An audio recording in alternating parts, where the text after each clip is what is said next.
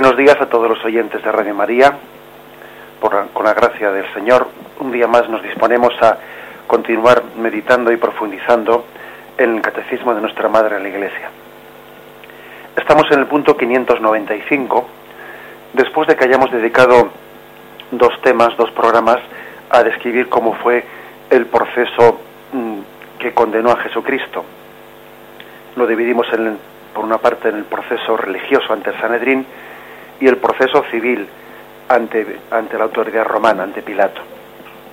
Ello corresponde preferentemente al punto 596, donde se nos habla de la comparecencia de Jesús ante el Sanedrín y de la comparecencia posterior de Jesús ante Pilato.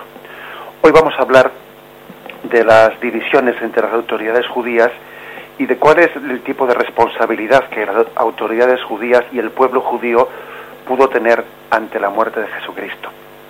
Principalmente nos centramos en un primer momento en el punto 595 y en el punto 597. Vamos a leerlos y, los comentamos.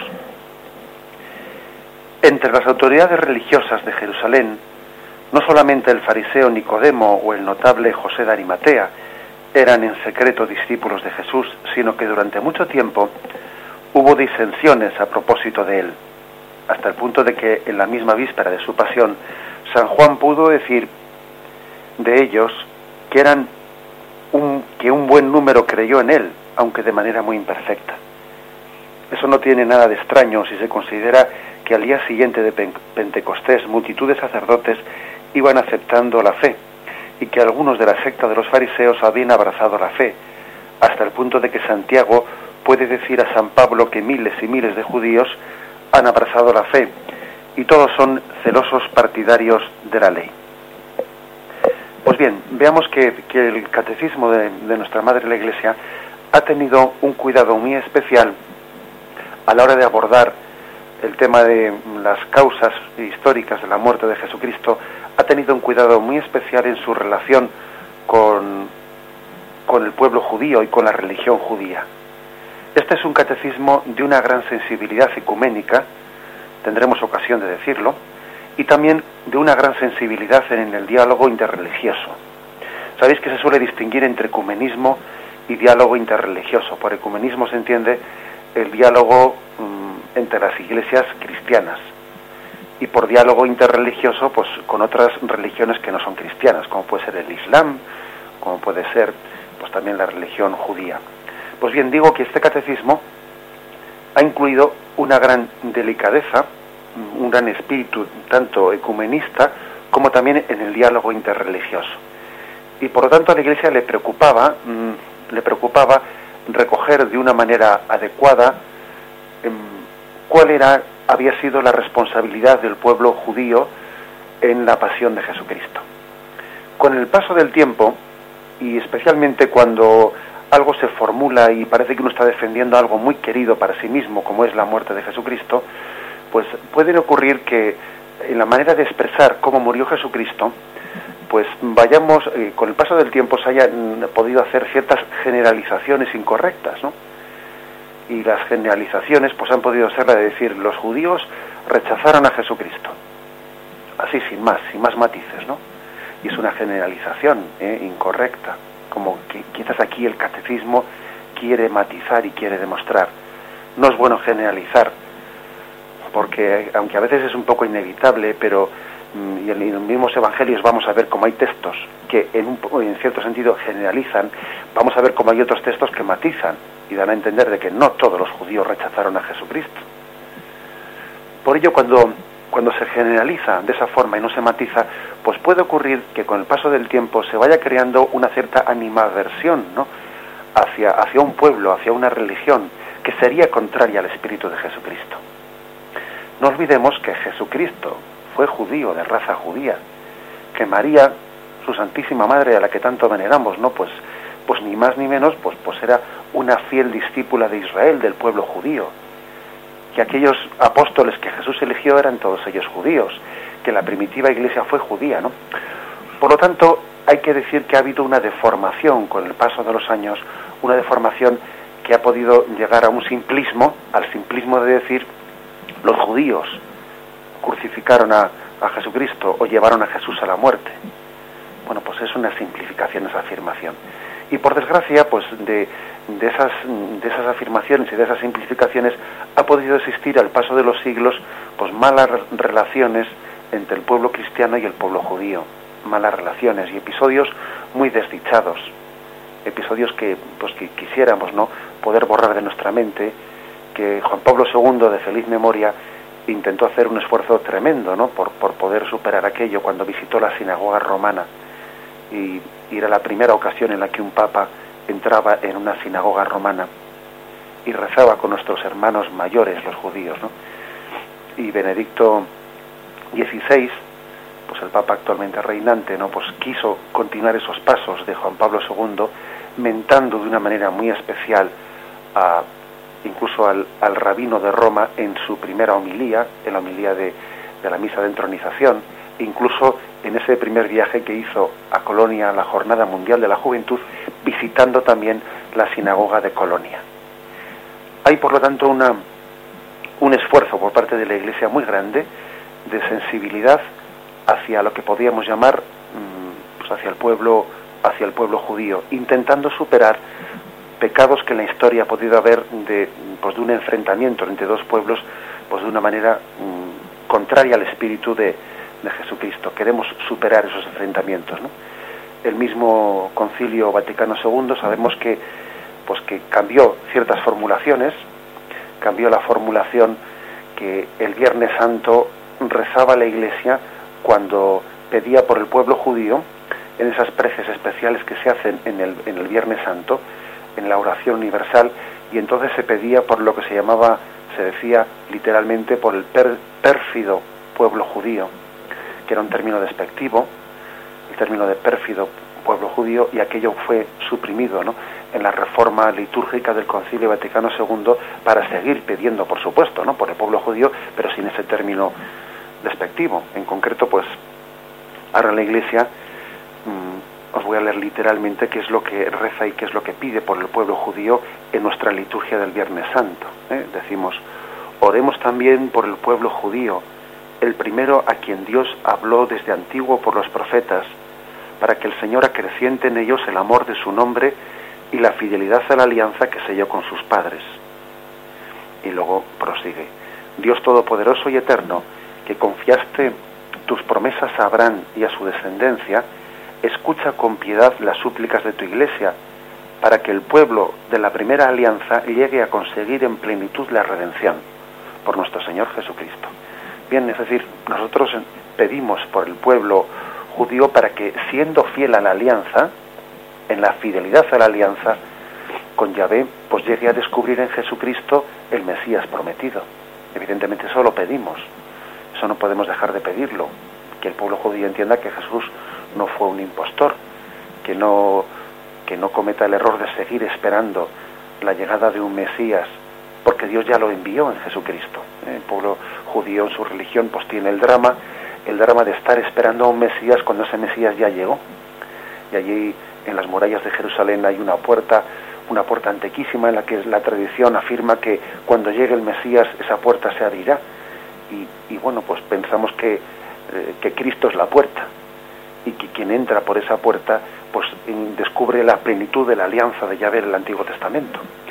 Es cierto, por lo tanto, que nosotros pedimos eso para el pueblo judío. Pedimos y rogamos a Dios y suplicamos que descubran en Cristo aquel profeta esperado que, pues que un, pues una gran parte del pueblo judío pues no tuvo la gracia de, de, de conocer. Ahora bien, que lo que el catecismo quiere es, además de esta afirmación, a la cual nunca podemos renunciar, por supuesto, pues hacerlo sin, sin un espíritu de animadversión hacia un pueblo y sin una generalización una generalización que casi podría llegar a, a, rechazar a lo que parecería ya que sería una raza, la raza judía, ¿no?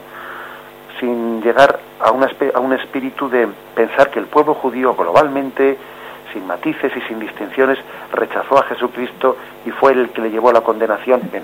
Eso, en ese espíritu, en este espíritu de afirmar nuestra fe en Jesucristo, como cumplidor del Antiguo Testamento, pero a su vez también con, ese espíritu de sensibilidad, de respeto, de cariño y de amor hacia todo, hacia todos los que profesan la fe de Abraham y de Moisés, es en el que está escrito, con este espíritu, en el que está escrito estos puntos que vamos a, a comentar.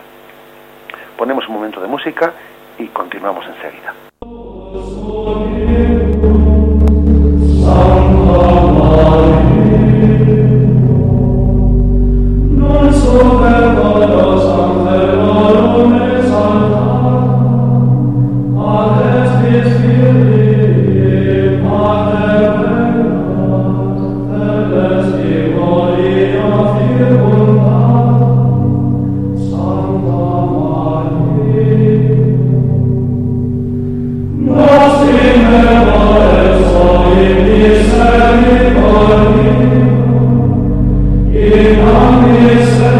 Lord,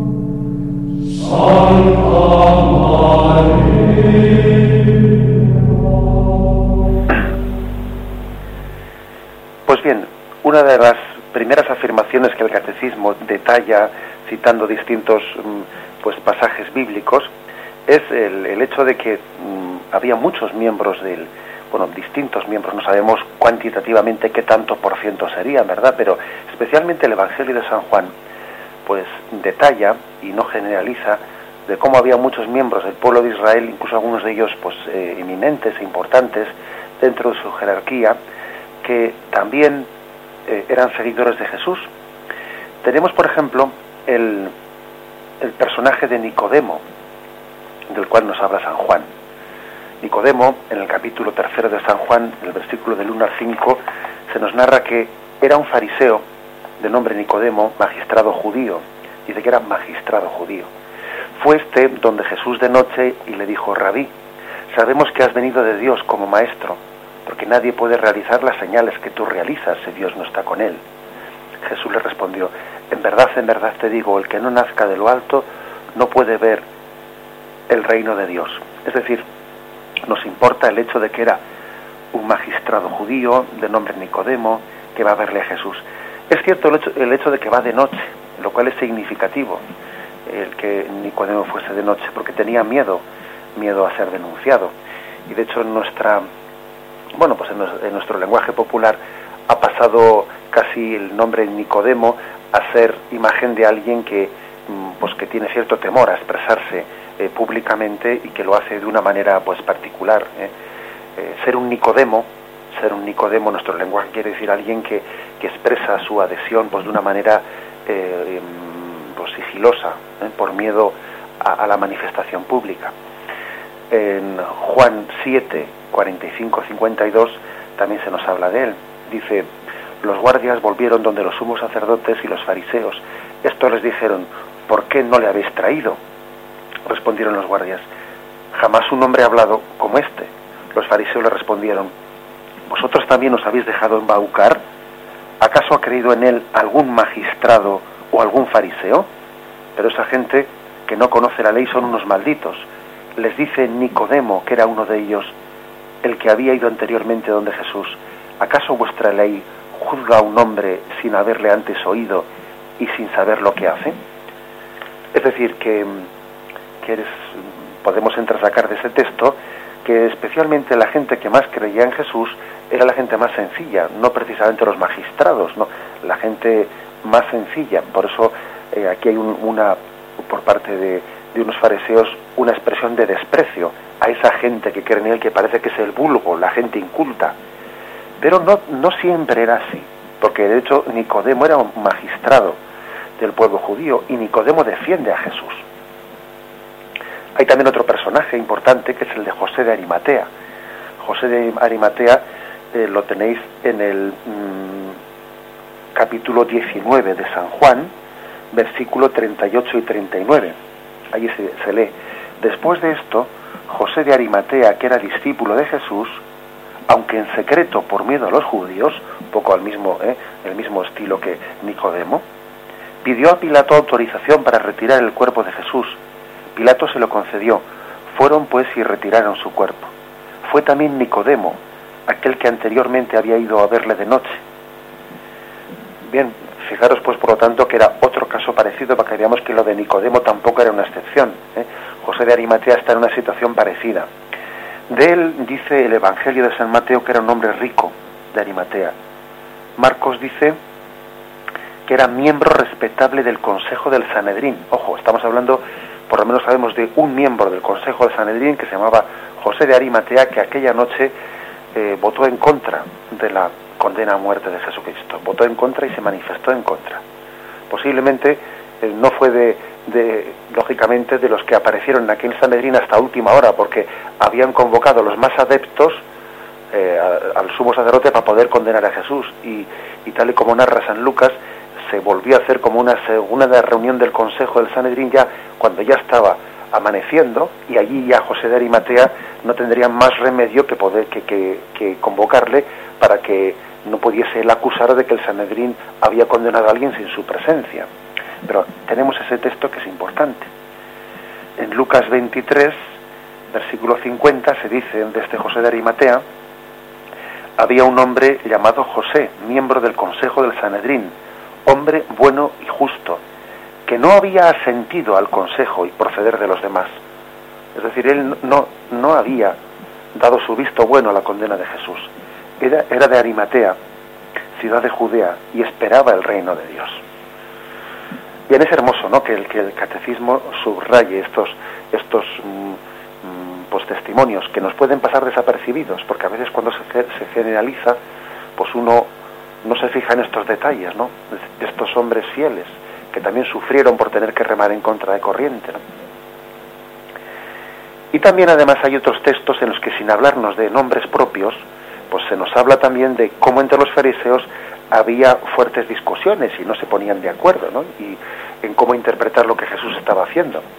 Por ejemplo, en San Juan capítulo 9, versículo 16, dice, algunos fariseos decían, este hombre no viene de Dios, porque no guarda el sábado. Otros decían, pero ¿cómo puede un pecador realizar semejantes señales? Y había disensión entre ellos, por ejemplo. O en, el, en, en tono parecido, en el capítulo siguiente, en el capítulo 10 de San Juan, 19-21, allí se dice, se produjo otra vez una disensión entre los judíos por estas palabras. Muchos de ellos decían, tiene un demonio y está loco. ¿Por qué le escucháis? Pero otros decían, esas palabras no son de un endemoniado. ¿Puede acaso un demonio abrir los ojos de los ciegos?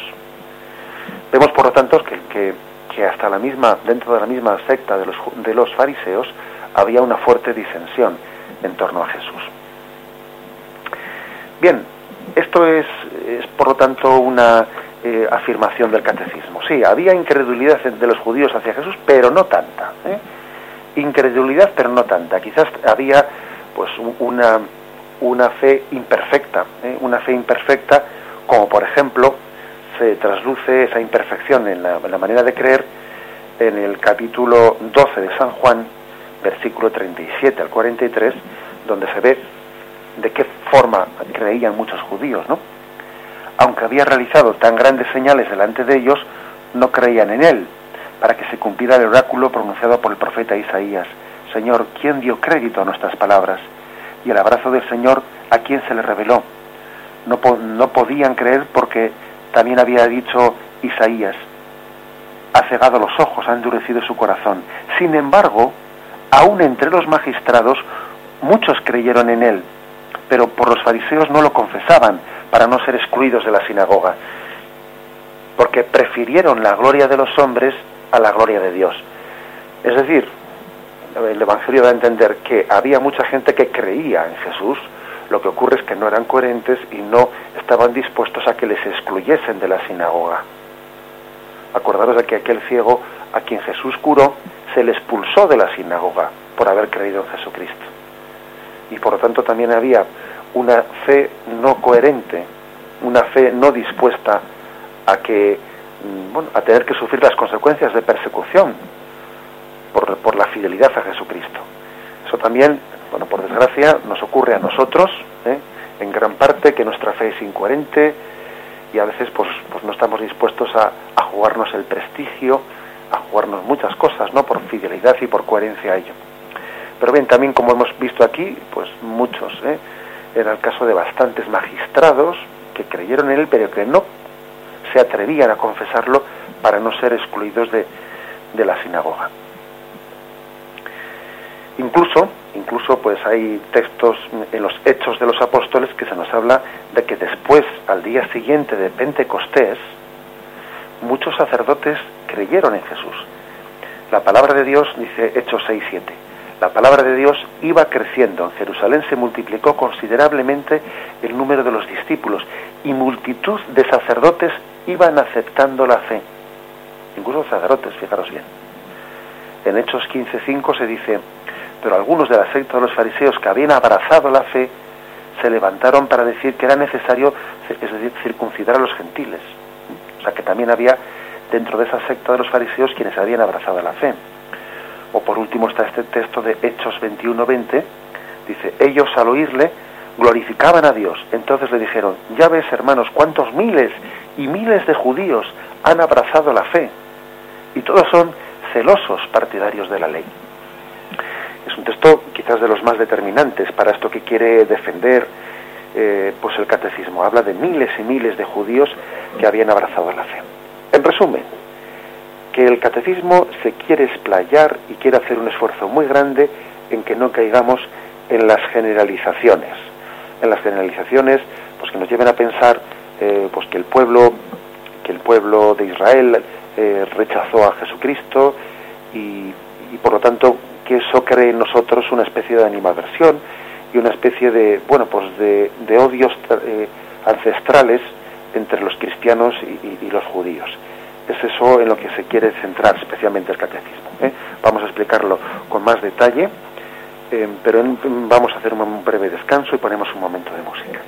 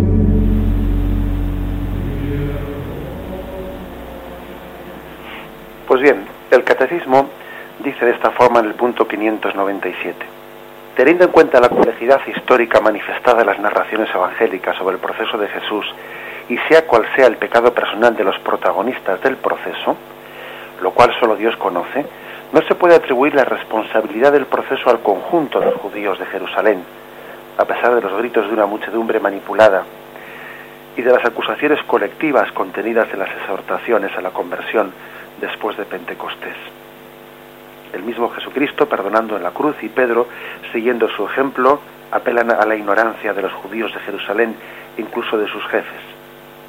Y un poco más tarde se cita en el catecismo pues el punto del, Concilio Vaticano II en el que la Iglesia afirmó lo que se perpetró en su pasión no puede ser imputado indistintamente a todos los judíos que vivían entonces ni a los judíos de hoy. No se ha de señalar a los judíos como reprobados por Dios y malditos, como si de tal cosa se dedujera de la Sagrada Escritura. Bien, ¿de dónde, por lo tanto, ha procedido esta interpretación? Pues que ha podido existir en bastante tiempo en nuestra historia.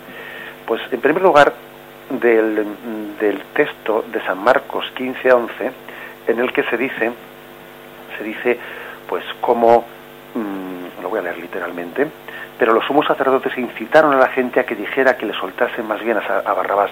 Aquel grito conmovedor, no ver cómo el pueblo judío fue el que inclinó la balanza a favor de Barrabás en contra de Jesús. Pilato quería soltar a Barrabás y el pueblo judío inclinó la balanza en, en el otro sentido y fue manipulado ¿no? por, por, esa, por, por los sumos sacerdotes. Los sumos sacerdotes manipularon al pueblo para que pidiese la crucifixión de Jesús. También, por otra parte, hay una insistencia grande en la predicación de los apóstoles en un primer momento, en los primeros años después de Pentecostés, de que el pueblo judío no había reconocido en Jesús el Mesías y le había llevado a la cruz. Y en muchas predicaciones, por ejemplo, podemos leer cosas como las siguientes. A este que fue entregado según el determinado designio de Dios, vosotros le matasteis clavándole en la cruz por mano de los impíos. Sepa pues con certeza toda la casa de Israel que Dios ha constituido Señor y Cristo a quien vosotros habéis crucificado. Bien, hay que reconocer que la predicación de la iglesia primitiva se utilizaba en términos como esos, ¿no? Vosotros habéis crucificado, vosotros, refiriéndose a, en, en, general ¿eh? al pueblo judío, habéis crucificado a quien después Dios ha resucitado. Y especialmente hay un texto que, que, que pudo ser malinterpretado, ¿no? que es el texto siguiente. Mateo 27, que es un texto que vamos a leer porque quizás sea el texto clave aquí. Mateo 27, 21, 26. Y cuando el procurador les dijo, ¿a cuál de los dos queréis que os suelte? Respondieron a Barrabás, dice el Pilato. ¿Y qué voy a hacer con Jesús el llamado Cristo? Y todos a una, que sea crucificado. ¿Pero qué mal ha hecho? preguntó Pilato. Mas ellos seguían gritando con fuerza, que sea crucificado. Entonces Pilato, viendo que nada adelantaba, sino que más bien se promovía tumulto, tomó agua y se lavó las manos delante de la gente diciendo, Inocente soy de la sangre de este justo, vosotros veréis. Y todo el pueblo respondió, Caiga su sangre sobre nosotros y sobre nuestros hijos. Y bien, eh, pues durante bastante tiempo y durante y, y, y podríamos decir, pues en círculos bastante amplios de la Iglesia Católica, se hizo la interpretación de que este texto era una especie de maldición de Dios hacia el pueblo judío y hacia su descendencia. Caiga su sangre sobre nosotros y sobre nuestros hijos, interpretándolo como que el pueblo, de, el pueblo judío quedaba maldito y que ellos mismos, en, esa en esta fórmula que habían pronunciado delante de Pilato cuando se lavó las manos, habían como atraído la maldición de Dios y que era un pueblo maldito.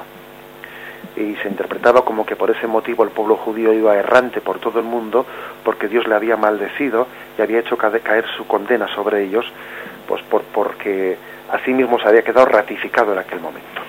Bien, no, no es correcta esa interpretación.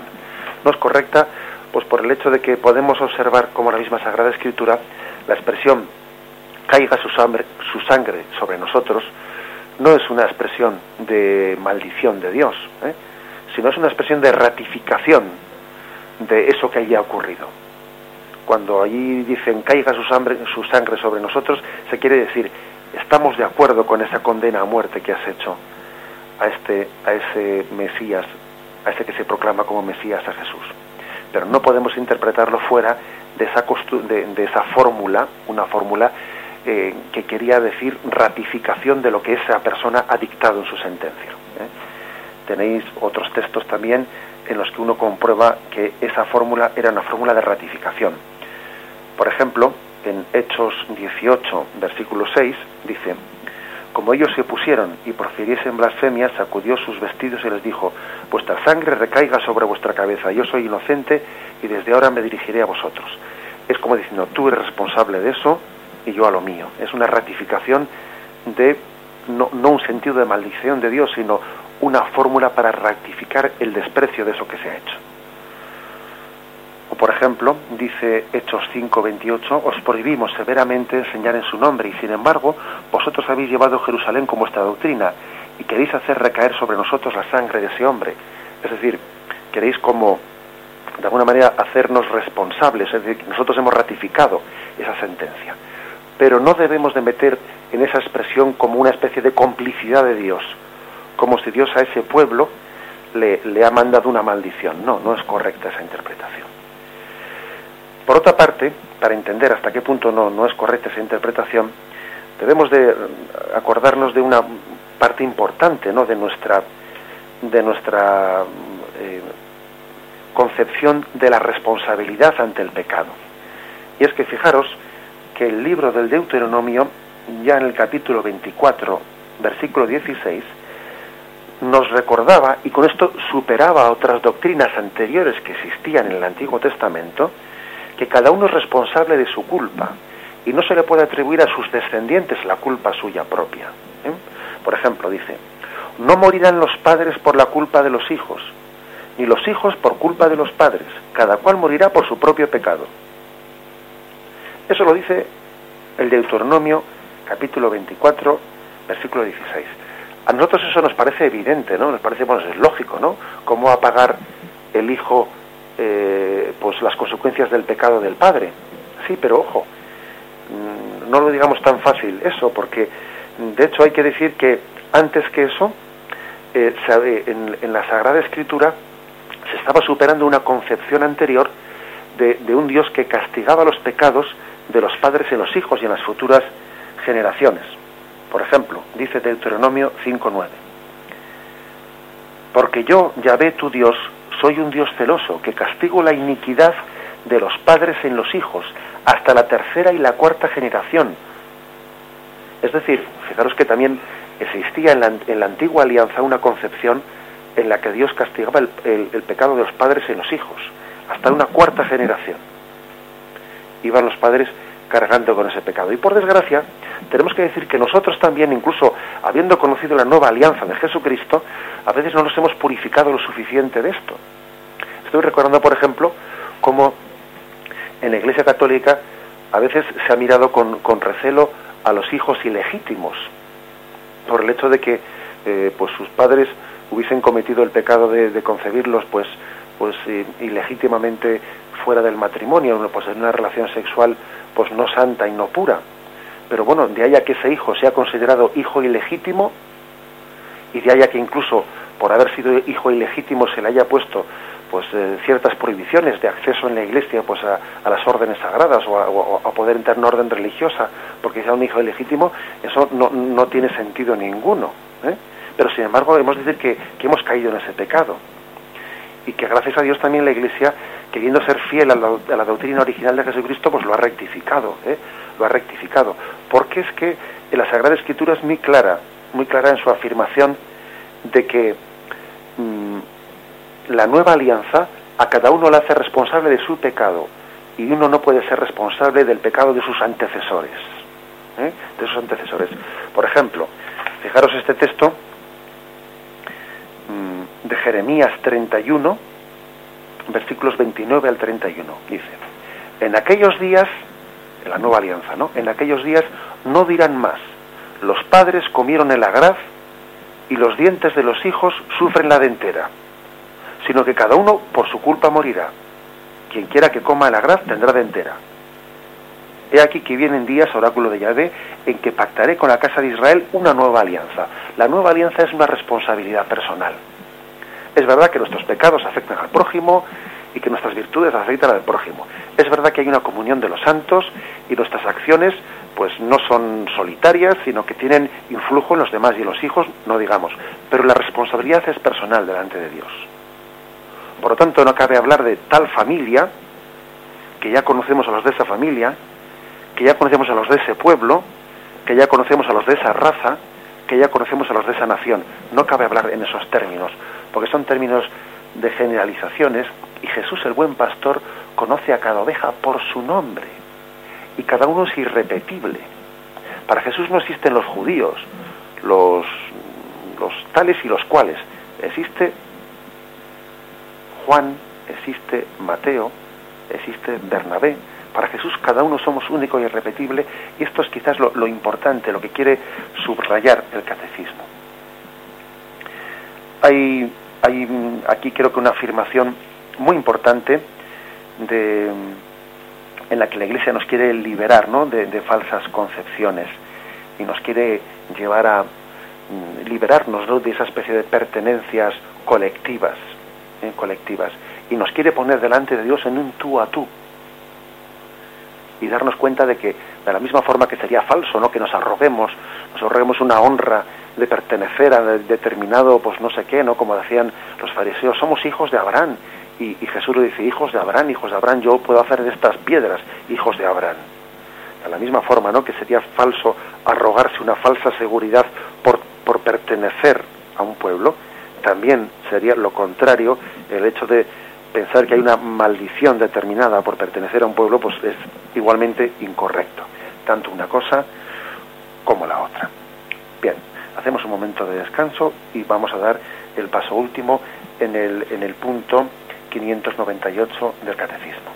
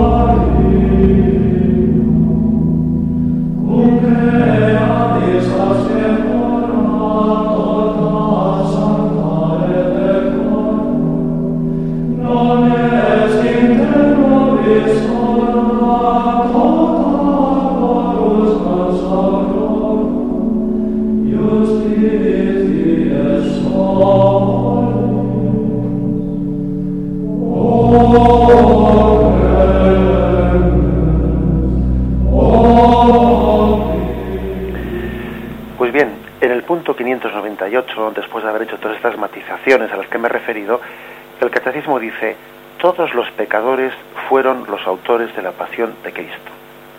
Tenemos que decir, fuimos ¿eh? los autores de la pasión de Cristo. La Iglesia, el magisterio de su fe y en el testimonio de sus santos, no ha olvidado jamás que los pecadores mismos fueron los autores y como los instrumentos de las penas que soportó el divino Redentor. Teniendo en cuenta que nuestros pecados alcanzan a Cristo mismo, la Iglesia no duda en imputar a los cristianos la responsabilidad más grave en el suplicio de Jesús, responsabilidad con la que ellos, con demasiada frecuencia, han abrumado únicamente a los judíos. Debemos considerar como culpables de esta horrible falta a los que continúan recayendo sus pecados, ya que son nuestras malas acciones las que han hecho sufrir a nuestro Señor Jesucristo el suplicio de la cruz. Sin ninguna duda los que se sumergen en los desórdenes y en el mal crucifican por su parte de nuevo al Hijo de Dios y les ponen a pública infamia. Y es necesario reconocer que nuestro crimen en este caso es mayor que el de los judíos, porque según el testimonio del apóstol, de haber conocido ellos, de haberlo conocido, no hubieran crucificado jamás al Señor de la gloria. Primera Corintios 2.8. Nosotros, en cambio, hacemos profesión de conocerle y cuando renegamos de él, con nuestras acciones, ponemos de él, de algún modo, perdón, sobre él nuestras manos criminales. Y los demonios no son los que le han crucificado, eres tú quien con ellos lo has crucificado y lo sigues crucificando todavía, deleitándote en tus vicios y en los pecados. Este es un texto de San Francisco de Asís que, recoge el catecismo. Bien, es, eh, fijaros con qué claridad y con qué y con qué pues precisión no nos dice nuestra madre la iglesia que tenemos que pensar que somos nosotros los que hemos crucificado a Jesucristo con nuestros pecados recuerdo haber visto a un, a un niño pequeñito traído por su por su abuela a la parroquia y que acercándose ante el ante el Cristo crucificado el niño preguntaba a su madre quién quién le ha hecho esto al ver al ver aquel clavo que atravesaba los pies de Cristo y ¿quién le ha hecho esta pupa? decía el niño, ¿no? Y, y su abuela en un primer momento comenzó a decirle, pues unos hombres malos, unos hombres malos le han hecho esto, y después pasó a rectificar y comenzó a decirle al niño, lo hemos hecho nosotros, nosotros le hemos clavado esos clavos a Jesús.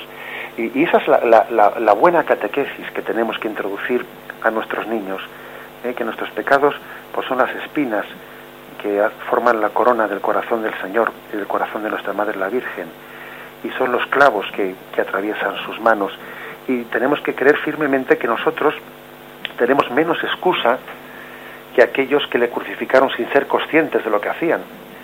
Que cuando Jesús dijo aquello de Padre, perdónalos porque no saben lo que hacen, esa frase se puede aplicar más a aquellos judíos y romanos que en aquel momento lo crucificaban que a nosotros que sí, que es cierto que también tenemos un cierto nivel de ignorancia, pero no tan grande como la que podían tener los que allí estaban crucificando a Jesucristo. Nuestro nivel de conciencia de qué es nuestro pecado es muy superior ¿no? a la que tenían en aquellos momentos y, y también, por lo tanto, tenemos que sentirnos más responsables. ¿eh?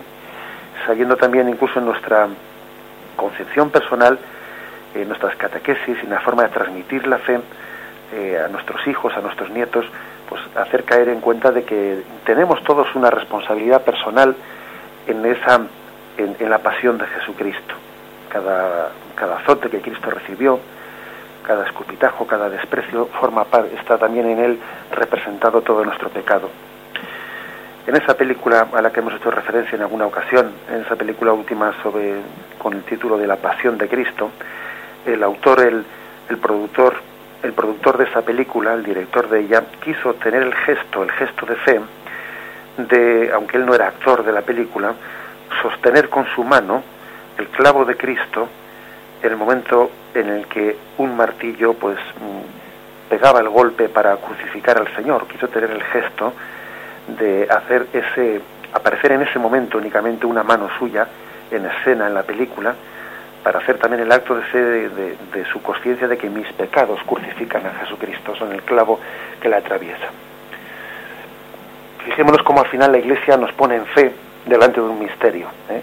y no permite que nos despistemos ¿no? en argumentos en argumentos históricos supuestamente que es como echar el balón fuera. ¿eh? Echar el balón fuera y parece que yo no soy el responsable, la culpa la tiene el otro, como hicieron Adán y Eva. ¿eh? Echarse la culpa uno al otro de quién, de quién ha sido aquí el que ha desobedecido. No, el pecador soy yo. Por tanto, soy yo el que he crucificado a Jesucristo. Eso es lo que, lo que la Iglesia finalmente en este punto del catecismo pues, pues nos lleva a considerar. Bien, dejamos aquí este, esta reflexión. Dios mediante continuaremos mañana, si Dios quiere. Os invito a que llaméis para participar, para hacer alguna pregunta, alguna em, aportación al número 917 107 700. 917 107 700. Esperamos vuestras llamadas.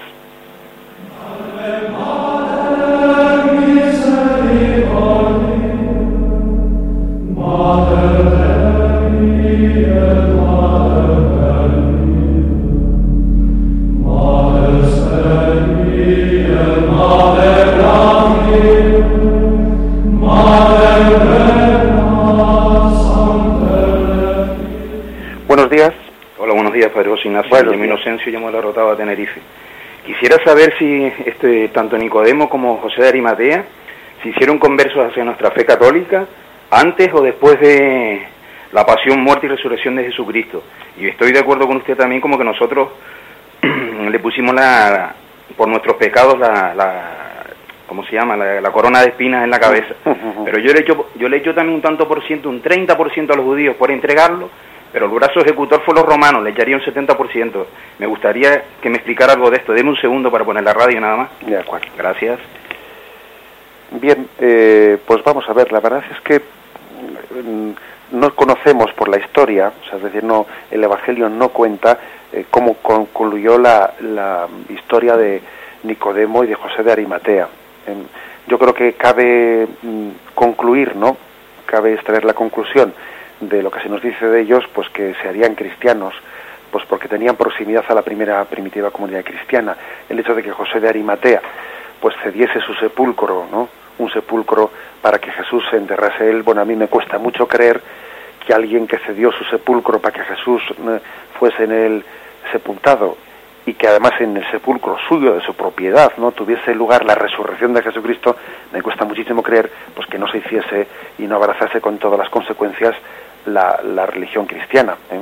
por lo cual hay que decir que si José de Arimatea era miembro de Sanedrín pues tenemos casi yo diría digamos prácticamente certeza de que un miembro de Sanedrín por lo menos se hizo cristiano ¿eh?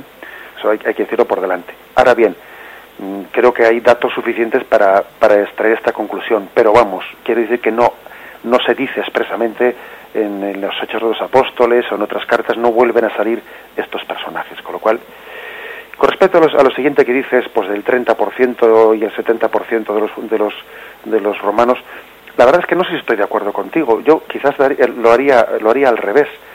Porque es que, fíjate que Jesús cuando está ante Pilato, dice, tú no tendrías ningún poder sobre mí si no te hubiese sido dado de lo alto. Por eso, esos que me entregan a ti tienen más culpa que tú. Es decir, em, yo creo que Jesús, aunque él ciertamente su, su, su, postura es la de esculpar, ¿no? Padre, perdónalos porque no saben lo que hacen, pues yo creo que eh, hay que decir que desde luego más ignorantes eran los romanos que los judíos de lo que estaba ocurriendo allí. ¿eh? Porque bueno, pues eh, que aunque fuese el brazo ejecutor el, poder romano, yo creo que ellos tenían mucha más inconsciencia, ni de, ni de Mesías, ni de nada por el estilo, ni del Hijo de Dios. Eh, ni, es decir, que yo creo que, que, eh, que a los romanos, si, si de responsabilidades hay que hablar, pues hay que, hay que atribuirles menos todavía que a los judíos. Aunque como tú bien has dicho, pues al final la responsabilidad principal es nuestra, porque Jesús entregó su vida por el perdón de nuestros pecados. ¿eh? Adelante. ¿Tenemos alguna llamada más? Sí. Sí, buenos días, ¿con quién hablamos? Buenos días, con Pedro.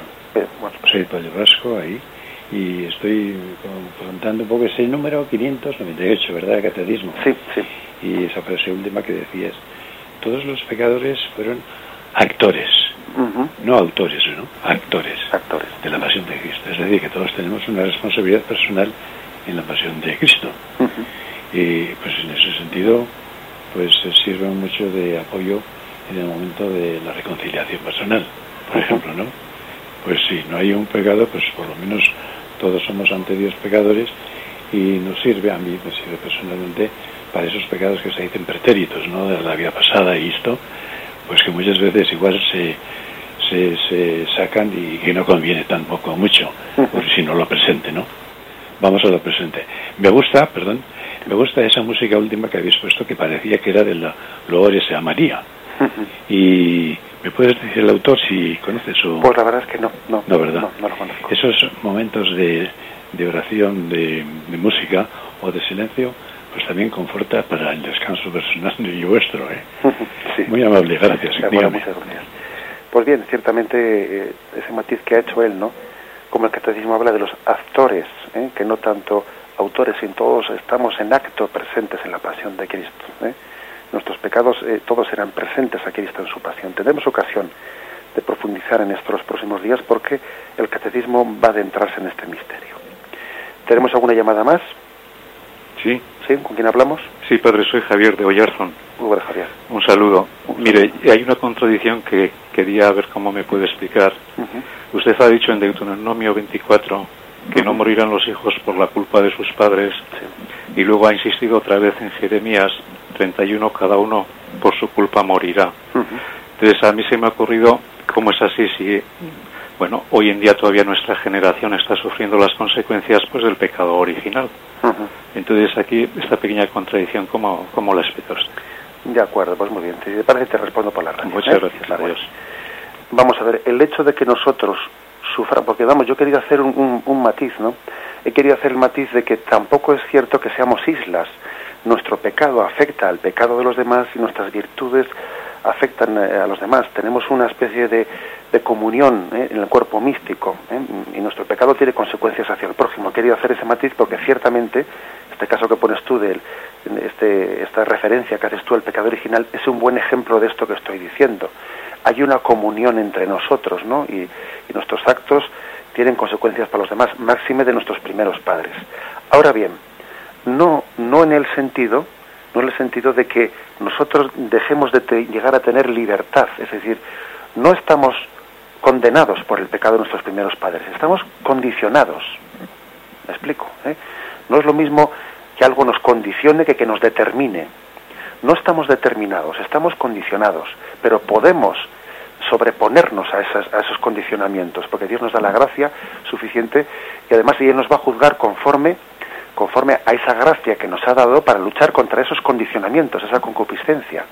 Pero al final no nos determina. Dios nos ha hecho libres para superar esos condicionamientos. ¿eh?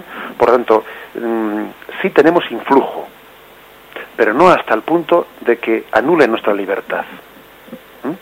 Pero yo a lo que he hecho referencia es a que, bueno, pues a que en, el, a, la alianza antigua se hablaba de un Dios que castigaba en las siguientes generaciones. Por ejemplo, después del pecado de David, dice, bueno, elige, elige un castigo, un castigo eh, por ese pecado que has cometido. Y él tiene que elegir entre una peste para todo el pueblo, entre un tiempo de hambre, entre caer en manos de los enemigos. Es decir, había una concepción antes de la nueva alianza entre, en, que venía a decir que el pecado de uno lo pagaban los demás también.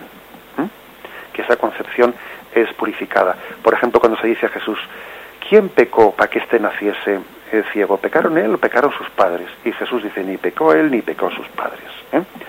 En la nueva alianza se purifica esa concepción ¿eh? del Antiguo Testamento. Adelante, ¿tenemos una llamada más? Sí. Sí, buenos días, ¿con quién hablamos? Hola, me llamo Antonio. Buenas, Antonio. Mira, quería hacer una pequeña reflexión un poco eh, de lo que se ha dicho. Mira, yo pienso un poco que Jesús durante toda su vida, durante incluso durante su, su pasión, no condenó a nadie. Eh, realmente lo que fue es avisando del pecado que iba cometiendo. Eh, a los sacerdotes cuando llama hipócritas le está llamando a que cambie su actitud.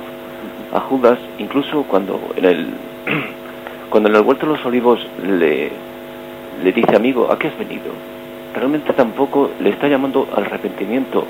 Yo pienso que si Judas en aquel momento le pide perdón a Dios, y le pide perdón a Jesús, eh, le había perdonado y le pide perdón su, su enorme pecado porque era un pecado muy grande. A Pilatos también le llama un poco también al arrepentimiento, le dice que es que el pecado que está cometiendo eh, del pueblo judío en general también les llama, les va diciendo mmm, de que están perdiendo la posibilidad de ser pueblo elegido, pero por sus enormes pecados, por sus pecados constantes contra los profetas y contra él mismo, pero que también se puede salvar en la medida que se va arrepintiendo de su actitud. Eso es lo que quería comentar. De acuerdo, muchísimas gracias. ¿eh? Pues bien, pues la verdad es que es así exactamente. Es decir, eh, está claro que yo creo que hay por parte de Jesús pues una, una auténtica, pues yo, yo diría, prontitud al perdón, ¿no? Yo creo que todo esto que ha dicho Javier, vamos, está condensado y expresado en la frase de Jesús en la cruz, Padre, perdónalos porque saben, porque no saben lo que hacen. ¿eh? Es decir, no se puede decir más una frase excusatoria ¿eh? y parece que Jesús siempre está queriendo mirar pues esa posibilidad mínima eh, del perdón, del arrepentimiento, tal y como ocurrió en, eh, pues en, el episodio del buen ladrón la verdad es que, como el mismo catecismo de la Iglesia Católica afirma, ya llegaremos a ese punto, lo correcto y lo preciso desde el punto de vista doctrinal no es decir que Dios condene, sino habría que decir que nosotros nos podemos autoexcluir ¿eh? del perdón de Dios. La condenación no consiste en una especie de decreto mm, airado, airado o rencoroso de Dios que ya mm, pues decide excluir a una persona. No, no, la condenación consiste en que alguien se autoexcluye se autoexcluye y que se cierra y que eso cabe la posibilidad ¿no? de que alguien se cierre al don del perdón y de la gracia. ¿eh? Y bien, creo que ese matiz que ha hecho, que ha hecho Javier pues, pues, es totalmente cierto. ¿no? El corazón de Cristo es un corazón plenamente misericordioso, siempre dispuesto al perdón, a la misericordia hasta, hasta el último instante, ¿no? hasta el, último milímetro. Bien, agradecemos a todos vuestra, vuestra audiencia. Continuaremos Dios mediante mañana os damos gracias por vuestra fidelidad en esta escucha y en esta meditación del catecismo de nuestra Madre la Iglesia. Alabado sea Jesucristo.